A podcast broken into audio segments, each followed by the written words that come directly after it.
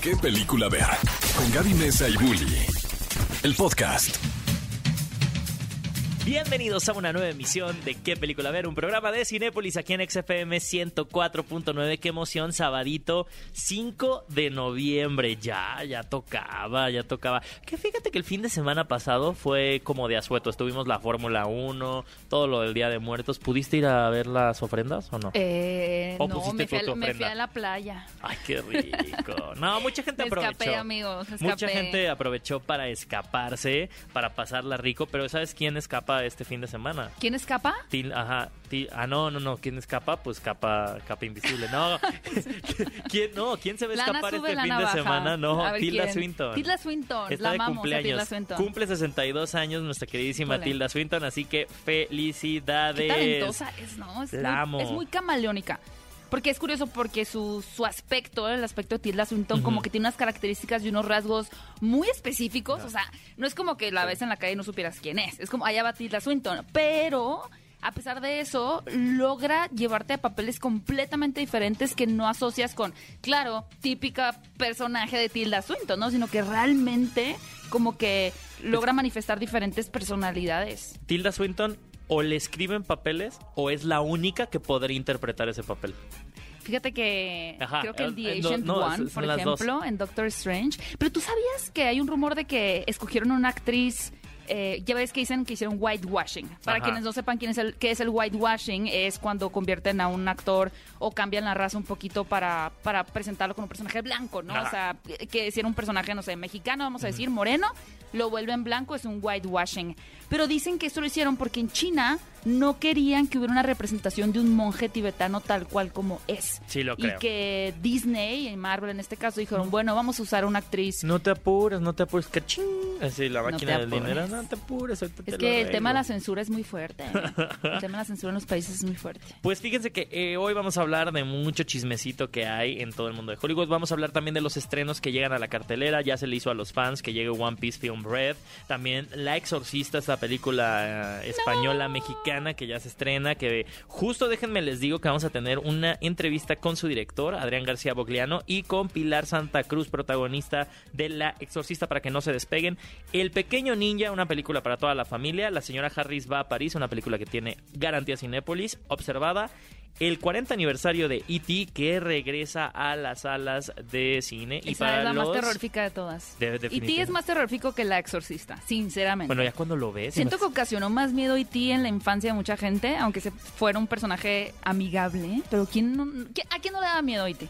A mí sí me da Sí está- miedo. sí está si, se te aparte- si se te aparece de noche, Sí, ¿no? sí da miedo. si llamas a la policía. Oigan amigos, pues bueno, eso es lo que tenemos en este programa para ustedes. También hay que recordar que hoy es Día Internacional del Payaso y aquí nuestro productor nos puso que el más famoso es Pennywise, pero no, el más famoso es el payaso Garabito, el que era el colombiano, que era asesino serial. Ay, no, tú y tus temas feos, Mató. Es que, es que todavía estamos un poquito Aguas con, con Garabito. con películas embrujadas.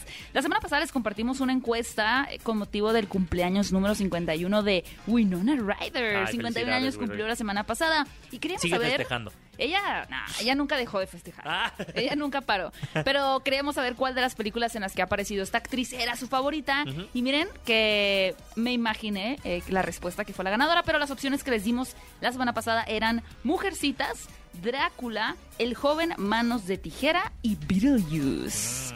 Tan, Se tan, dijo tan, que iba a ganar El joven Manos de Tijera.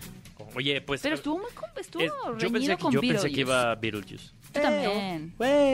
Pero la gente le gustó más la parte romántica. ¿Crees que la gente sí la ubique la de que es la canción de Beetlejuice o la ubica como ya no saben de, de dónde es? No, no creo que sepan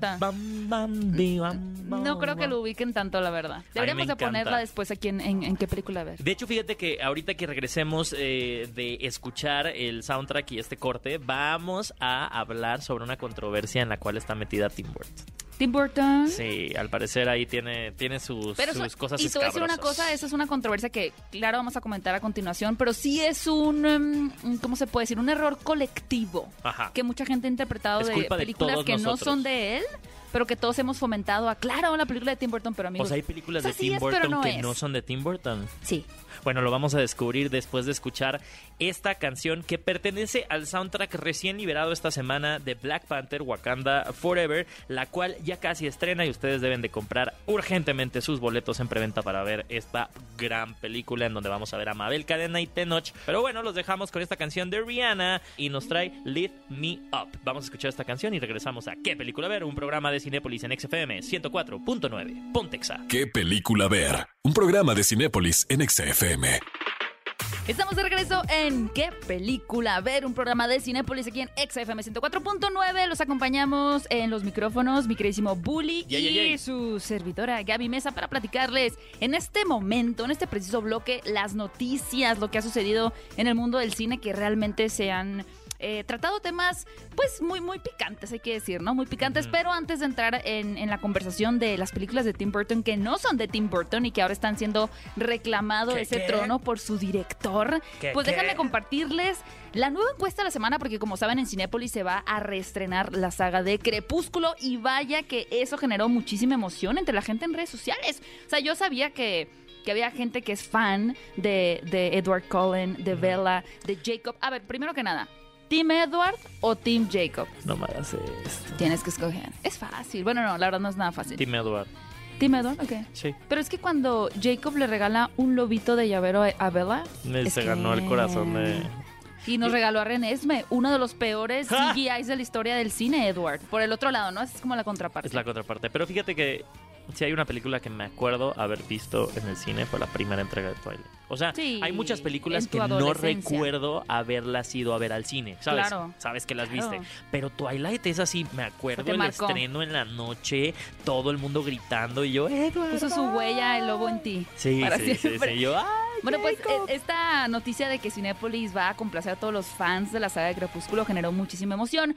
Por eso, en esta nueva encuesta de la semana, queremos tantear un poquito el terreno. Ay, Queremos saber qué otra Picante. saga les gustaría ver en la pantalla El tío Cinépolis nos está grande. haciendo así de que córtala, no, no, Eh, no. esto es no, no momento de que se manifiesten como Me estás fans, ¿eh? comprometiendo. Ya nos exhibiste, dice. Ni el tío modo. Y en los comentarios, si ustedes quieren ver de regreso otra saga, digo, ya vimos Matrix, la vimos el año en 2021, a finales de año. Yo fui muy feliz de ver Matrix en la pantalla grande. Me gustaría ver la trilogía también, por supuesto, pero las opciones en esta ocasión para un regreso a salas de cine podría ser, a ver, ustedes van a votar.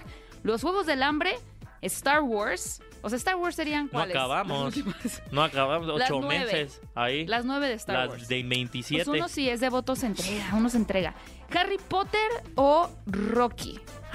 Rocky estaría muy. Rocky. Sí. Siento que va a perder esa opción. No, va a perder, pero miren, yo creo que va a ganar. Va a ganar los Juegos del Hambre. No, va a ganar Entre Harry Potter y los Juegos del Hambre. Claro. Sí. Hablando de capa, Pues sí. le invocamos. Vayan a votar a las redes de Cinépolis, arroba Cinépolis en Twitter.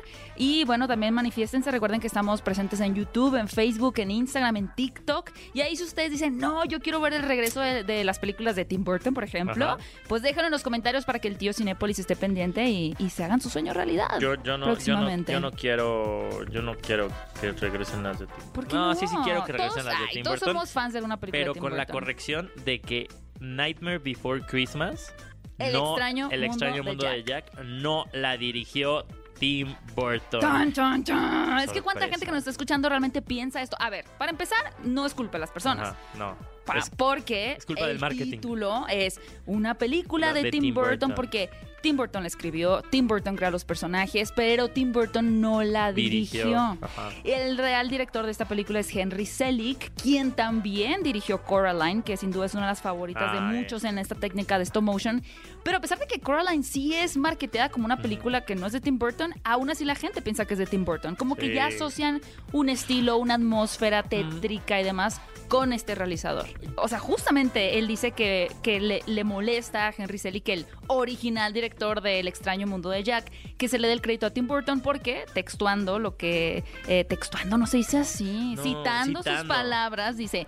me molesta porque mientras yo dirigía esta película, él estaba haciendo otras cosas en Los Ángeles. Y digo, Tim Burton es un genio, o al menos lo era en sus épocas más creativas. Y siempre pensé que la historia era perfecta y él diseñó a los personajes principales, pero realmente fui yo y mi equipo quien les dio vida. Y no lo dijo como con rencor. O sea, creo que estaba como aclarando. No, yo digo que sí. Es que imagina que imagínate haber dirigido un proyecto tan importante y que realmente trascendió tanto en la historia del cine, la cultura popular y que nadie, nadie diga, claro, Henry Selick. Pero eso también tiene que ver con los directores. A ver, o sea, de nuevo caigo y cito a nuestro queridísimo Guillermo del Toro. Ajá. Sale con todos los realizadores a decirles, gracias a ellos también tenemos la película, ¿no? O sea, a todos tú por eso nuevamente regresamos a que Tim Burton tiene un grado de culpa. O sea, al decir no, pero era en ese tiempo donde si te robaban el foco, te robaban el foco. Me explico. Ya creo que ya no estamos tanto en esa época. ya no. Creo que un Guillermo del Toro, que es un genio, que está en ese nivel, yo, yo diría que ahorita en su carrera está a un nivel Mm, como altísimo. altísimo. ¿no? Y él mismo es muy compartido con, le quiero dar ahora foco a las personas y a diferentes creadores. De acuerdo. En esa época la pantalla no era tan Pero grande. amigos, tomen nota, el extraño mundo de Jackie Caroline no es de Tim Burton, es de Henry Selick. Hoy hablando de estar en buenos puntos y con talento mexicano, fíjense que llega un rumor esta semana muy interesante, muy muy peculiar, yo no lo vi venir, de la posibilidad de tener a, a Diego Luna como Reed Richards en la película Los Cuatro Fantásticos. Como saben, lo vimos en, en Multiverso de la Locura a este personaje, la primera aparición de Los Cuatro Fantásticos, a través de John Krasinski, ¿no? Todo el mundo lo amó, les encantó el personaje, pero esa era como una, mm, una versión alterna, ¿no? Porque vivía en otro universo, no el que estamos trabajando de Marvel. Entonces, lo que ha hecho Marvel es darse la tarea para encontrar un actor que pueda dar vida, pues a todos, ¿no? A Reed Richards, a La Mole, a Sue Storm, a Johnny Storm. Y uno de los nombres que habían estado sonando las semanas pasadas había sido Adam Driver, Ajá. pero ahora un informante, un infiltrado, dice que también Diego Luna Pero no sé- está como candidato. ¿No se te hace Adam Driver y Diego Luna como muy rough? O sea, como muy tosco. O sea, muy como... Sí, yo no creo que Adam Driver quede como. O sea, yo amo a Adam Driver. Sí, claro, no a ver, lo los amamos. Esto, lo que estamos diciendo es, no es eso, es porque Reed Richards va a ser el siguiente Tony Stark, o sea, va a ser esta figura que guíe y tiene que ser mucha luz. Y siento que ellos son muy buenos dándole vida a personajes como claros, oscuros y con matices y entonces no sé, hay Mm. algo hay algo de sus, por ejemplo, veo a Diego Luna como Cassian Andor y digo, es él. Ajá. Pero, por ejemplo, ¿sabes quién había estado también como sonando muy fuerte? Este Penn, Penn Badgley, que es el de la serie de You. Ah, ok. Él, eh, no sé, yo sí lo veo y sí pienso como en... Ay, a mí sí me había A gustado. a mí ¿Qué piensas? Sí, sí lo veo. ¿Sí lo ves veo. en Reed Richards? Completamente es un gran Reed Richards. Mm. La verdad que me gustaba mucho Miles Teller en la adaptación que tuvieron. Y a mí John Krasinski. Pues sí, pero... es que pues John Krasinski, ¿cómo no quererlo? Sí, pero pasa lo que luego le pasa a los pioneros, que por ser los primeros les toca la, lo menos divertido. Idris Elba. Nunca le tocó ser James Bond. Míralo. Pues sí. Por andar especulando y especulando y especulando, le quitan el papel a la gente. Pero todavía se puede. Todavía se puede. Pero bueno, de las actrices también estaban rodando muchísimo, pues varias candidatas por ahí. Vanessa Anya Kirby, Taylor-Joy. Anna Taylor-Joy. ¿Sería? Pero creo que creo que la que más estaba eh, cobrando fuerza y se me acaba de olvidar el nombre de esta actriz, no puede ser, la que sale en est- bueno, ahorita me voy a acordar se los digo en el siguiente bloque. ¿Qué película ver? Un programa de Cinépolis en XFM. Amigos, estamos de vuelta. ¿En qué película ver? Su lugar favorito para enterarse de todos los estrenos y obviamente también antojarse. ¿Por qué? Es- te dije que te iba a invitar a algo. Gracias, no te creí. No, pero es que decidí cambiar como el café, como por alguna bebida un poquito ya- más dulce, Ok. porque ya está avanzando el día. Explícame esta bebida que me acabas de traer, mi queridísimo. Pues- Digo, les recuerdo además que pueden, están escuchando tal vez ahorita en la radio, pero pueden vernos eh, en el canal de YouTube de Cinepolis para que si se les antoja esta bebida que me trajo Ajá. mi queridísimo Bully, pues vean, vean la consistencia. Mira, todos nos hemos color. todos nos hemos ido al, al Coffee Tree a buscar claro. que, que su tecito, que sus eh, Cafecito. que su cafecito, pues qué crees, su crepita. ya llegó el frappé aquí. Avatar. Aquí lo tenemos y, Y sí, es quería color que lo avatar, probaras. ¿eh? Es color O avatar, sea, imagínense así un avatar licuado. pero te estarás preguntando de qué sabor es. A ver. Es de moras maracuyá. A ver. Mm, a ver, porque aquí se ve. Mm, Mm. sí está muy rico, ¿eh? Sí está muy Me bueno. sabe más a maracuyá, lo cual me gusta. Ujú. Mm. Está muy fresco. ¿Sabes a qué amigos. me sabe? ¿A qué? Ah, como A cuando Avatar. estaba chiquito, a Avatar. Me sabe a Zully, a James Zully. ¿Cómo se llamaba? El... El de los Monsters Inc. no. ¿Cuál Zully? El- el- Ah, y el de los Avatar. El de los- ¿Cómo se llama el de Pues sí. Monsters Inc? Pues ¿No se llama así también? Sí, también se llama Ay, así, pues todo lo azul se llama Soli. No, iba, iba a decirles que me acuerdo cuando estaba chiquito y estaban los raspados y te acuerdas que le echaban líquido, así que estaba el raspado, así que raspaban así, a eso sabe, a eso sabe. Así que está muy, muy bueno. Ya y lo pues porque pueden para ustedes- celebrar que ya se viene la nueva película de Avatar. Y estrenó trailer también. Estrenó trailer, es una película, tenía millones y millones de vistas en, en tan muy poquitas horas. Así que si ustedes quieren irse literalmente empapando, metiendo a su cuerpo las sensaciones de la nueva película de Avatar, pueden comprar su frappé Avatar Y- que y- es de moras maracuyá en Coffee Tree en Cinépolis. Además, ¿sabes qué? Está espeso. ¿Y sabes por qué está espeso? ¿Por qué está Porque espeso? Avatar, eh, El Camino del Agua, va a ser una de las películas más largas del año. Ok. Dura más de tres horas. Y por eso tiene que estar espeso para que tarde en bajar. Claro. ¿Que hacia el baño? Para que, no, para que esté espeso para que te dure toda la película. Oye, sí, tres horas con diez minutos. Yo creo que la última película Sí dura, que, ¿eh? que todos tomaron. Incluso, ¿sabes qué? Había videos en YouTube de cómo aguantarte las ganas de ir al baño en Cinépolis por la película de Avengers Endgame.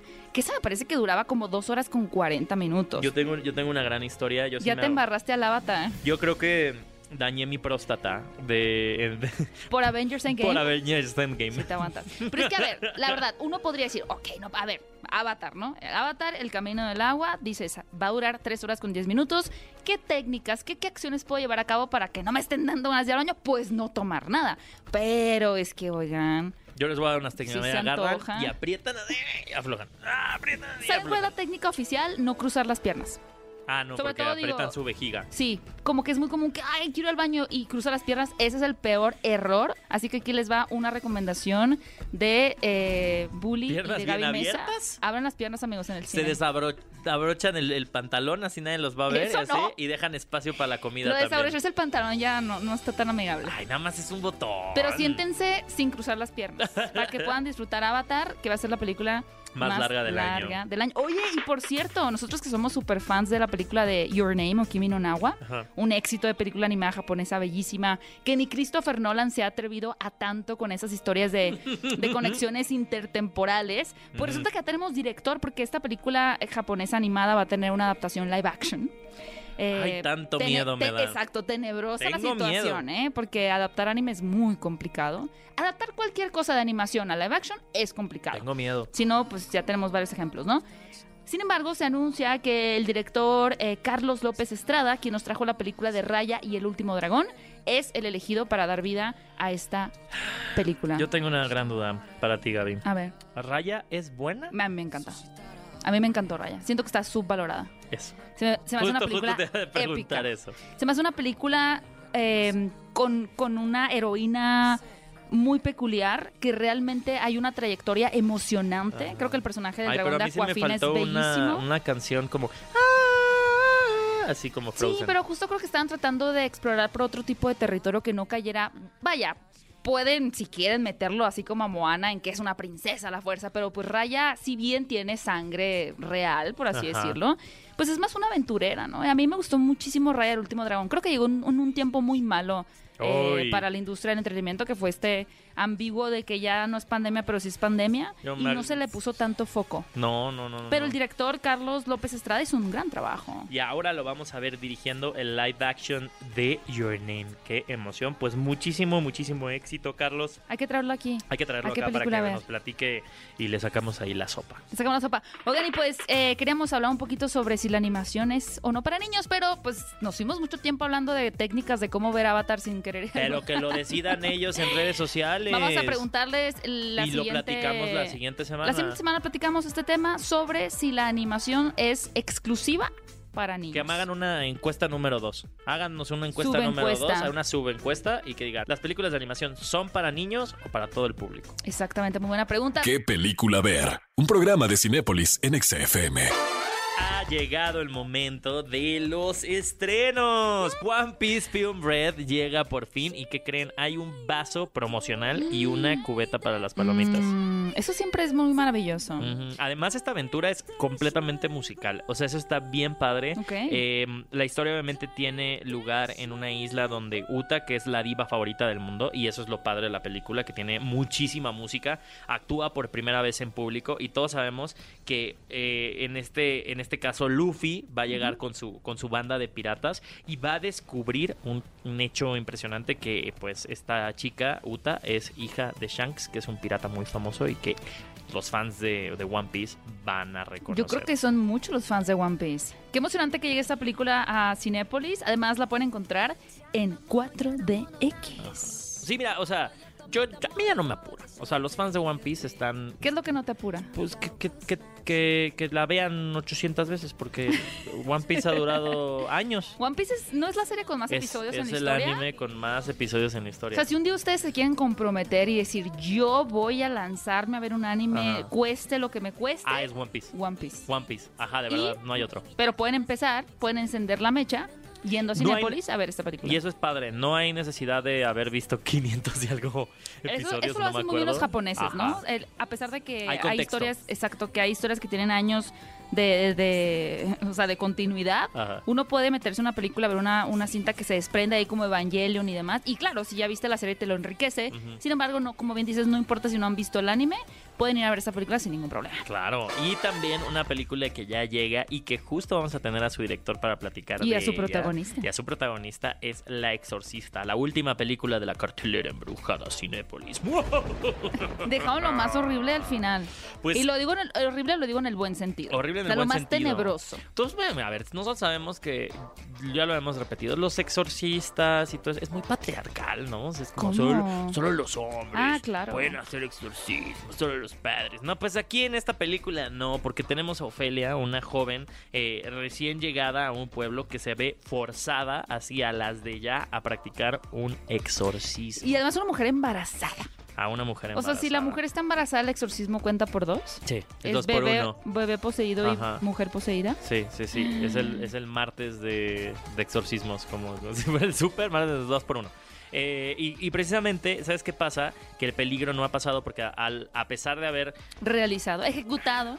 De manera correcta el exorcismo, pues no, porque en 48 horas el demonio o la entidad que esté ahí merodeando puede volver a acechar a esta mujer. Es como tu ex, ¿no? Ay, sí, Nunca, nunca te deshaces. tóxico. Por más que piensas. tóxico. Ahí sigue. Y bueno, pues ahora Ofelia va a tener que luchar contra su terrible ex en forma de demonio. Demonio. En La Exorcista. Vamos a obviamente platicar un Sí, ratito tengo más. muchas preguntas. Sí, tenemos muchas preguntas y vamos a seguir ahora con algo que ahora es para, para toda la familia. Pues más o menos para toda la familia, ¿eh? ¿Neta? Es un poquito como Ted. Ah, yo dije, ah, es para todos. No, tiene. De hecho, creo que no es tan familiar. Es una animación y mira, contestando a la pregunta que hicimos Se en el bloque de noticias, esta idea de que la animación es solo para para niños, falso amigos, ¿eh? Y esta película lo demuestra, porque si bien trata temas muy importantes como el bullying en las escuelas, donde tenemos este personaje típico que todos siempre se van en contra de él y no sabe cómo defenderse y va a tener ayuda justo este pequeño ninja que se vuelve su amigo que es una especie de peluche, pues es un peluche bastante ácido ese, ¿no? Y es una película, fíjate, de Dinamarca que es uno de los estrenos más exitosos del país en décadas. Pero la verdad es que es una película bastante interesante que, claro, tiene sus momentos también de reflexión y conmovedores. Pero lo más importante es que es una historia bastante divertida y cómica. Como bien dices, pareciera por el estilo animación que es una cinta familiar. Creo que vale la pena decir aquí en qué película ver, pues que, que vean el tráiler primero, Ajá. ¿no? Para que vean de, de qué se trata. No vaya a ser que digan a qué película nos metimos. Pero es una película que ha tenido muy, muy buena crítica y pues les recomendamos también que la chequen como una opción este fin de semana. El pequeño ninja. También llega a la cartelera La señora Harris va a París. Esta película tiene garantía Cinépolis y se trata de en los años de la Segunda Guerra Mundial. Ada Harris es esta mujer que se gana la vida limpiando casas eh, y pues eh, se ha sentido muy sola desde que murió, eh, desde pues sí, que, que se fue, se partió su, su amado marido. Eh, y en este caso ella eh, se encuentra un abrigo Christian Dior y eso como que le, le mueve todo el tapete. Y Tiene dice, una nueva, una nueva misión en su vida. yo voy a ahorrar es- todo para poder ir a París a comprar Ay. mi abrigo. Sí, lo- fíjate que la crítica la ha descrito como, esa, esta es mi opción para el fin de semana. Ajá. Esta es la que yo voy a ver primero este fin de semana. Sí. Tengo muchas ganas de ver esta película porque luego la han La descrito como... No. La han descrito como una película muy conmovedora y que a pesar de que tiene estos lineamientos, porque está basada en un libro que es más o menos como de los del cincuenta y tantos, de hecho creo que se publicó un año después de que falleciera Christian Dior como tal, pero eh, no, se, no se visualiza como esta idea de, ay, qué materialista, el que solamente una persona viva por querer tener un vestido, ¿no? Que superficial. Por el contrario, ¿no? Como que toca esos temas de una manera eh, bastante sensible sin dejar de ser muy encantador. Entonces, si quieren ver una de esas películas que dicen, ay, qué bonita película, cómo la disfruté, y además como una reflexión muy linda de, de encontrar un motivo como para, para seguir un sueño en específico, de verdad les recomendamos muchísimo esta película que es La señora Harris va a París. Tiene garantía Cinépolis, Ujú. lo que les asegura desde nuestro corazón que Desde la van a pasar bien. trinchera que va a estar muy bonita. La van a pasar bien. También llega observada esta película esta donde también. hay un asesino ahí suelto en la ciudad y esta chica se muda con su novio, pero ella empieza a ver que la observan desde la ventana, el, así que el vecino de enfrente le está, le está espiando. Qué miedo eso. Digo, Ay, ustedes sí, sí, conocen sí, estas historias como de, de Hitchcock o de pronto el inquilino de, Roman, Huye. de Roman Polanski, donde uno, pues ante, por ejemplo, ese personaje se va a vivir a Bucarest, como bien dices, con su pareja. Es una ciudad que desconoce, no habla el idioma, no entiende nada de lo que está sucediendo y en esta un poquito de soledad en la que no sabe cómo relacionarse todavía con los demás, pues dice, pues a ver, a ver qué están haciendo mis vecinos, ¿no? Empieza a observar y ahí descubre que alguien también la está viendo a ella. Y Ay. además hay un asesino en el vecindario y ella empieza a hacerse como esta idea Ideas. ideas en la cabeza, pero justamente lo interesante de esta película observada va a ser que nosotros acompañemos a la protagonista en esta especie de, de psicosis que, que, que- que nace en, en su, en su Me cabeza y en encantan su ese vida. tipo de películas. Y definir si realmente está pasando lo que ella cree que está Me pasando. encantan la- esa- esas premisas, o sea, la premisa de como de agarrar el boyerismo y llevarlo Sí. a, a otro lado con el suspenso y el terror, me fascina. Tienes que ver observada. Sí, hay que ver observada. Y otra que hay que ver es eh, esta semana, bueno, voy a regresar un poquito a las noticias, pero esta semana no sé si viste que a Drew Barrymore le confesaron en No, su programa Ajá. por primera vez los productores de E.T. que ella llegaba y hablaba con E.T.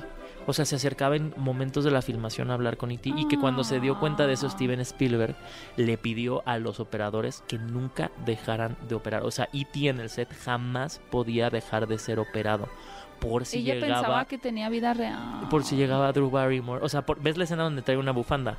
No, no me acuerdo. En el la eliminé de mi mente, en era el muy cuellito. traumática Bueno, para mí. Drew Barrymore le puso esa bufanda. O sea, eso no venía en el guion, Ah, nada. Ella sí. llegó y le dijo, ay, es que tiene frío. Porque hablaba con él cuando estaban en los cortes. Y entonces le cuentan a Drew Barrymore y se le llenan los ojos de lágrimas. Necesito ver dicen, ese clip No ya. tienen idea la fantasía que fue.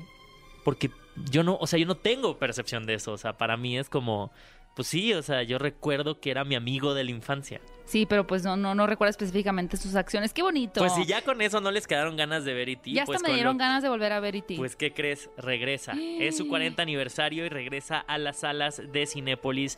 Una aventura que a todos de chiquitos eh, mm, me gusta, pero me asusta, ¿no? O sea, era como. Es que es decíamos, muy de "Ay, su es que-". época. Ajá. O sea, esta cosa ochentera, animatrónica, donde decías, ¿por qué no se ve nada? Porque era como muy oscuro, ¿no? Respondía mucho a eso, pero finalmente sí es una de historia de E.T.. amistad bellísima, ¿no? Y de, de conexión, de pertenencia, de tribu. Es una gran- La De verdad cómo- es que es una De gran cómo no necesitamos hablar el mismo idioma para entendernos Ah, y el idioma del relacionarnos. amor. Ay, qué Solamente. bonito. Van a ver, el E.T. 40 Home Home. aniversario de E.T. llama a casa.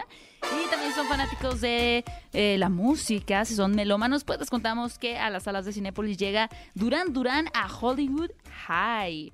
Este es un evento global en el que la banda de Duran Duran está celebrando cuatro décadas de carrera. Otros 40 años. Otra, exactamente, haciéndole ahí pa- a competencia a E.T., donde vamos a poder ver una noche de música, esto con el motivo del lanzamiento de su más reciente álbum llamado Future Past y también del inicio de una gira global con este extraordinario concierto que fue filmado además en un rascacielos en la ciudad de Los Ángeles, con la icónica Torre Capitol de fondo y el letrero de Hollywood a la distancia, o sea, un escenario perfecto para este concierto que ustedes van a poder disfrutar en la pantalla grande. Si son fanáticos de Duran Duran, definitivamente esta es una opción que no se pueden perder tampoco en la cartelera de Cinepolis. Oye, ¿tú ya apartaste tus boletos para Wakanda Forever? No, siempre pierdo yo. Ay, Todo, no. siempre quiero ir a un concierto, comprar preventa, siempre Pues, ¿qué pierdo. crees? Todavía, todavía. ¿Todavía ya puedo? Próximamente Mira, ya, es que dejé de ya intentar. tienen que comprar sus boletos para ver Pantera Negra Wakanda por siempre, que ya llega a las salas de Cinépolis en todos los formatos habidos y por haber, con Mabel Cadena, con Tenoch Huerta, con Leticia Wright, con todo este cast, digo, Lupita Nyong'o y obviamente en homenaje a nuestro queridísimo Chadwick Boseman. ¿Qué película ver? Un programa de Cinépolis en XFM. Los protagonistas, sus creadores, de la pantalla grande a tu radio. La entrevista en ¿Qué película ver? de Cinépolis en XFM. Y amigos, estamos de vuelta en ¿Qué película ver? Un programa de Cinépolis aquí en XFM 104.9 y a propósito del estreno de la película La Exorcista, tenemos aquí a su director Adrián García Bogliano y también a Pilar Santa Cruz, que mm, eres la víctima de esta, de esta situación, la víctima. Sí. Qué emoción tenerles por acá. Igual, Mi igual. queridísimo Adrián, ah, ya tenía rato que no te veía. Eh, somos eh, almas compaginadas cuando son los festivales de, de Mórbido. Eso es. Y ahora tuvieron la oportunidad de presentar esta película en el marco del festival de, de Mórbido. ¿Cómo? Me encantaría preguntarte, Pilar, primero, ¿ya es tu primera película de, de género, de, de este género? Es mi primera película de género y mi primera película en la vida. ¡Qué emoción! Yo he trabajado muchísimos años, pero había hecho otras cosas y es la primera vez que hago una película, lo cual me hace muy feliz. Y que sea una película de terror, pues ya ¿Te es un sueño. Me encanta. Sí, no, no, no es como Gaby que, que, que uno le rehuye. uno nació en una familia muy cristiana. Yo, yo esta- yo el esta- exorcismo era como mi mayor miedo de chiquita. O sea, yo estaba diciendo la reseña de la película y Gaby estaba como, no, no, no, ya, le bajó la es que ganancia. realmente mi miedo más grande, el otro día me preguntó una amiga de cuál era tu miedo más grande de niña y yo, que se me metiera el diablo. Entonces, todo este tipo de películas genuinamente me generan, me generan terror. No, no, no es para menos, ¿eh? digo, porque además a mí me ha tocado en los últimos años también como investigarlo un poco el tema y aquí en México es impresionante la cantidad de posesiones y la cantidad de exorcismos. O sea, que Adrián hay. viene a corroborar mi, mi miedo. tenemos Miedo. muchas Sí, historias. tenés motivo para. Es parte. Y esta, esta película se sitúa en México, ¿verdad? Sí. Y justo estaba viendo también a- al elencazo, ¿no? Está también Julio, Julio Bracho, María Evoli, eh, Ramón Medina. eh, también, obviamente, escrita entre tú, este Cristian Cueva y Ricardo Farías, Sí. queridísimo Ricardo Farías. ¿De dónde surge la idea un poco de cambiar y revertir el rol del exorcista ahora con la exorcista? Sí, fue una idea que me trajeron Cristian y Ricardo, justamente. ¿no? Ellos vinieron con la idea de por qué no hacemos una película donde la exorcista sea una monja. Y primero dije, ¿lo he visto eso en alguna película? No. Claro. Y luego dije, bueno, pero ¿y qué- ¿tiene algún sentido o es nada más que, bueno, estamos cambiando una cosa por la otra? No. El tema que tiene ahí de fondo muy interesante es, básicamente, la iglesia no permite que, que este ritual sea realizado por una monja, como tantas otras cosas que, pues recaen simplemente en figuras masculinas. Entonces, eh, eso nos pareció como súper interesante para empezar a tirar de ahí, porque además, eh, históricamente, digamos, claro, el que enfrenta a los demonios eh, dentro de la iglesia y todo esto es el, es el hombre, pero cuando lo hace una mujer, eh, la figura que nosotros conocemos o lo que hemos visto es que es la hereje o es la bruja o cosas por el Mm. estilo. Entonces dije, bueno, qué, qué lindo darle toda la vuelta a esto y tratar de ver como toda esta historia. Qué interesante. Sí. Wow. Oye, eh, Pilar, a mí me encantaría conocer tu anécdota y tu historia detrás de cómo llegaste a esta película y cómo llegaste sobre todo a ese personaje. Pues la verdad es que me invitaron Adrián y Pablo y, y así me, me mandaron el guion, lo leí y como que comencé a leerlo con muchísima sorpresa y cada vez era más emocionante y, y a la vez yo, yo me preguntaba, ¿cómo van a hacer esto? ¿Quién ¿Cómo lo va a hacer? yo no conocía a Adrián y, y dije, wow, y le empecé a preguntar a amigos que hacen cine de terror, como, oigan, ¿ustedes conocen a este director? Y todas las referencias eran como, wow, lo tienes que hacer, es el mejor, te vas a divertir como nunca, va a quedar increíble. Y pues, porque es una película complicada de hacer, con muchos efectos especiales, donde se me mete el demonio. Y mm, pues lo único que sí le pedí a Adrián fue que cambiara el nombre de mi personaje, que se llamaba Silvia al inicio, y mi mamá se llama Silvia. Ya, ya, ya. Ajá. Para que no hubiera una conexión Bien. ahí Sí. medio rara, ¿no? Que estuvieras pensando en tu mamá mientras estabas en el personaje. Es algo que tú hubieras hecho, Gaby. También, Te estoy sí, seguro. para, para separar. Pues Ajá. deja tú pensando yo, o sea, como que era como, ajá, un poco Sí, sí, sí, sí. abrir la No, puerta como ajá. algo más y, y eso sí me dio miedo y todavía recuerdo que Adrián me dijo, bueno, eh, tómate esta noche para pensar si sí necesitas eso. Y yo, no necesito esta noche, de verdad. Ya lo decidí. No se puede llamar como mi mamá, me parecía súper transgresor. Oye, hemos Sí, tenido. lo hubiera hecho también, eh, buen hemos, punto. es- es- hemos tenido varios directores. El otro día tuvimos también a Isaac Svan con mal de ojo. Y siempre recae la misma pregunta. ¿Se hace algún ritual antes de empezar a filmar para proteger las energías eh, eh, antes de empezar a, a rodar? Sé que alguna gente lo hace eh, y alguna gente dentro del- de, los prop- de mis propios equipos. ¿eh? O sea, no, no es que esto necesita un consenso o algo. Los que sienten que lo tienen que hacer, de alguna forma van ahí, hacen alguna cosita. Yo no lo hago como tal. Yo al revés, yo trato de, de De mantener... embrujar el set más. No, no, al revés. ¿eh? Yo trato de mantener un poco la idea de que esto es un juego. Oye, me encantaría preguntarte qué es lo que tú quieres dejar en, en el cine de género, por lo menos del, del terror en México. O sea, ¿qué es lo, qué es lo que quisieras que el exorcista aportara? Eh, me parece que lo que puedo aportar yo y lo que podemos aportar como cineastas es encontrarle un poco una vuelta de tuerca a cada una de esas cosas. Esta peli que van a ver es una película que es de terror, pero es una película de aventuras también, es un poco un western, es una película que, que tiene bastantes momentos de acción, tiene toda una serie de cosas, digamos que justamente el, el- el tema que nos propusimos con los co-guionistas era cómo le damos vuelta un poco a estas cosas que ya sabemos exactamente cómo van a pasar y en qué momento de la película van a pasar, cómo le damos un poco la vuelta a eso. Mm. Y eso me parece que se trata un poco, darle, darle, Como darle un jugar con las expectativas del espectador, Eso ¿no? es. Y, Eso es. y para cerrar súper rápido, Pilar, macho tu visión que tenías leyendo el, el- el guion, pasando a filmar y ahora que ya la viste. No, fue una locura. No tenía idea que, o sea, lo que implicaba hacer una película de terror, porque es muy físico y este personaje era muy demandante emocionalmente y actoralmente también. Y ya cuando la vi y ves, recuerdas lo que hiciste en el set, pero ya lo ves con efectos y lo ves con música, es muy emocionante. Qué padre, Ay, pues. Yo tengo una última pregunta Ay, vas, para vas, Pilar. vas, vas, Digo, vas. es que lo mencionaste, ¿no? Pero justo creo que cuando uno piensa en una persona que está poseída, pues es, es como muy, muy físico, ¿no? Y es como realmente llevar la emoción al límite. ¿Cómo fue tu preparación para llegar a ese punto exacto de decir, esto es lo que tengo que dar? Así es como se tiene que manifestar actualmente una posesión para el público.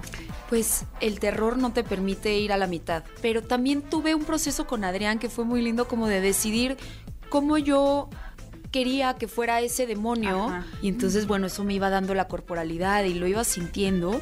Y bueno, ya lo verán. ¡Ay, qué emoción! Ya sé que, yo sé que todos los que están escuchando el programa están picados ya. Queremos Sí. ver a Pilar en, en este personaje. Obviamente ustedes no se pueden perder La Exorcista que ya está en todas las salas de Cinépolis. Eh, vayan a verla este fin de semana porque recuerden, el primer fin de semana es un fin de semana vital para cualquier película y sobre todo una película con, con el corazón que, que le han metido. Eh, muchísimas gracias Adrián, muchísimas gracias Pilar por acompañarnos. ¿Qué película ver? Un programa de Cinépolis en XFM.